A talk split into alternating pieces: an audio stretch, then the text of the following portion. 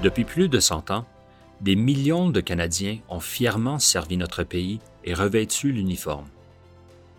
Nous tirons tous profit de leur service dévoué et de leur sacrifice. Il est de notre devoir de leur rendre hommage et de se souvenir d'eux. Ils ont servi à plusieurs occasions, tant au pays qu'à l'étranger, des missions de maintien de la paix partout dans le monde, à la mission du Canada en Afghanistan. Ils ont combattu pour la liberté, ont contribué à rétablir la paix et la sécurité, et sont intervenus dans des situations d'urgence. Leur bravoure ne sera jamais oubliée. Ils sont nos visages de la liberté. Ils ont servi avec fierté. En 1993, le chaos règne en Haïti. À la suite d'un coup d'État militaire, le président élu démocratiquement est en exil. La communauté internationale décide d'envoyer des contingents de l'ONU pour y rétablir l'ordre et la paix. Les efforts de stabilisation, avec la présence des forces multinationales, vont ensuite se succéder. Le lieutenant-colonel Jacques Laplante, pilote d'hélicoptère dans les forces armées canadiennes, s'est rendu en Haïti une première fois avec l'un de ses contingents en 1997. Il y est retourné une seconde fois en 2010 pour contribuer aux efforts d'aide humanitaire après le tremblement de terre. Mon nom est Jacques Laplante. Euh, j'ai joint les forces canadiennes euh, en 1973 sur le programme euh, d'officier. J'ai fait mes études à l'Université Laval. Et puis, suite à ça, ben là, j'ai fait mon cours de pilote en portage d'appareil et Mousja. Puis euh, pour être muté, ma première mutation fut à l'escadron 430 à Valcartier comme pilote d'hélicoptère tactique sur le, CH 136 Kiowa. Et j'ai fait cinq ans à cet endroit-là. Euh, à l'endroit où je demeurais, je demeurais en Abitibi, à Malartic, en Abitibi. On était très près de Val d'Or où euh, pendant que lorsque j'étais jeune, il y avait un détachement d'avions de, chasse euh, Voodoo de la base de Bagotville qui opérait à, à Val d'Or.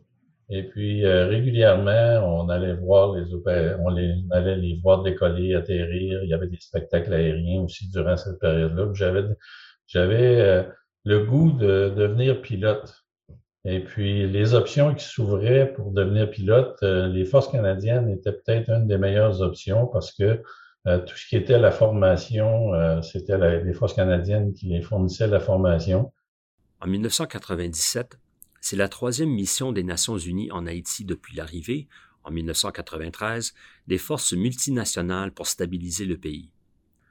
Le but est alors d'aider à rebâtir les forces policières nationales afin de garantir aux citoyens haïtiens un environnement sécuritaire.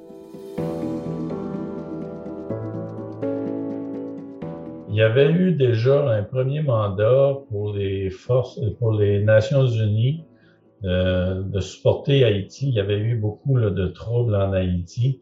Donc, il y a des forces des Nations Unies qui avaient été déployées sur place pour les, assister la, population haïtienne euh, standardiser le, gouvernement, de, normaliser le gouvernement, normaliser les, les forces policières, etc.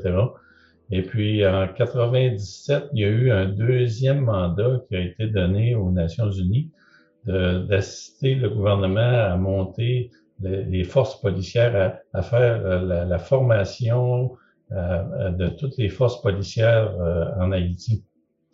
À ce moment-là, il y avait quand même plusieurs milliers de troupes qui étaient déployées sur le terrain.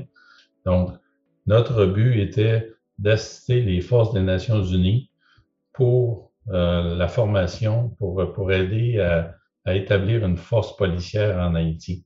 On avait beaucoup de différents rôles. Euh, ça pouvait être de supporter euh, une, une, section d'infanterie ou même une compagnie d'infanterie à se déployer sur le terrain pour amener de la stabilité dans le, au niveau de la population parce que les policiers n'étaient pas présents. On avait besoin de stabiliser la situation dans certains secteurs. On a fait des, des, euh, des missions où on allait mener de la nourriture, c'est un peu là, de l'assistance à la population directement avec la nourriture, des évacuations médicales lorsqu'il y avait des accidents majeurs et puis on avait on pouvait déployer des forces policières dans différents secteurs du d'Haïti.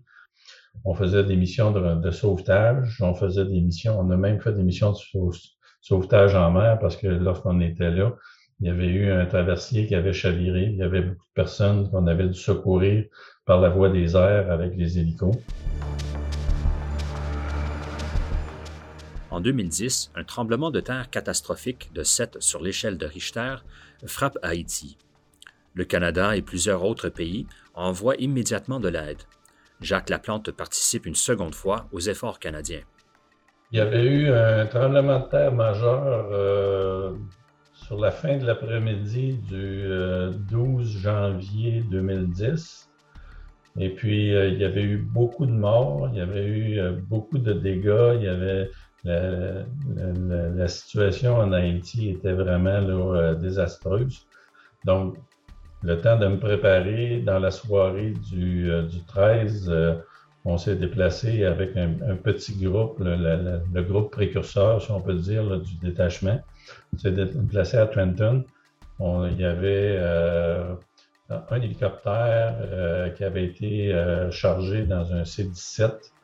Et puis, le lendemain matin, vers 5-6 heures du matin, on est décollé. On était le deuxième C-17 canadien qui s'est posé sur place à Port-au-Prince pour euh, représenter le détachement canadien.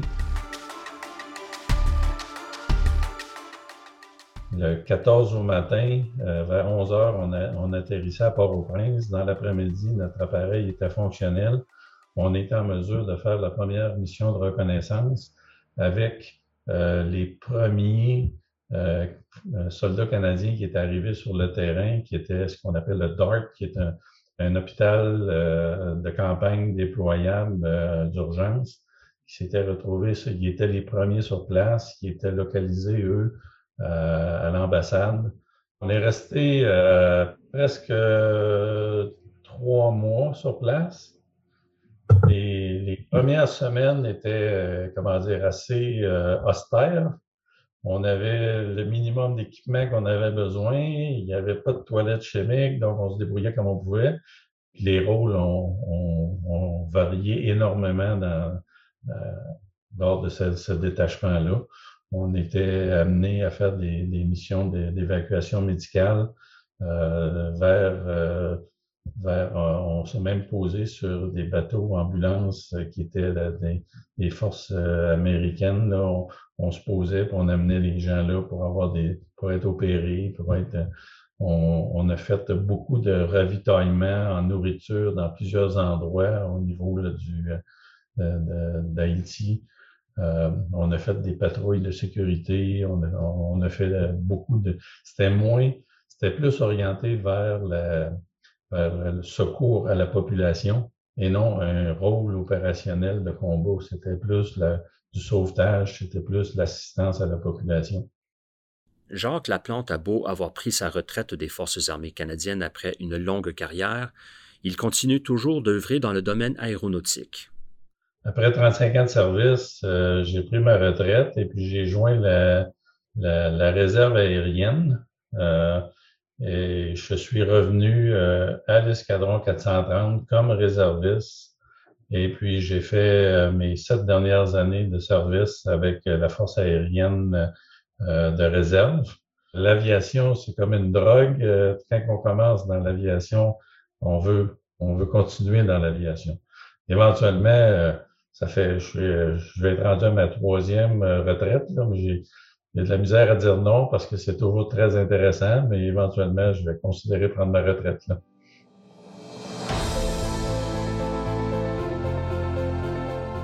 Sur ce, je voudrais vous remercier d'avoir écouté cet épisode du balado Visage de la liberté. Ne manquez pas d'épisode. Inscrivez-vous au moyen de votre application balado préférée. Vous pouvez aussi écouter les épisodes des saisons précédentes qui porte sur un large éventail de récits tirés de plusieurs générations de Canadiens. Si vous avez une suggestion d'invité ou d'histoire, communiquez avec nous par l'intermédiaire des pages Facebook et Instagram du programme Le Canada se souvient, ainsi que sur le compte Twitter d'Anciens combattants Canada.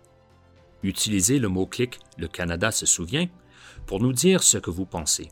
Si vous souhaitez explorer plus en détail les histoires des vétérans canadiens, notre site web vétéran.gc.ca en contient une vaste sélection. Merci de nous avoir écoutés. À la prochaine!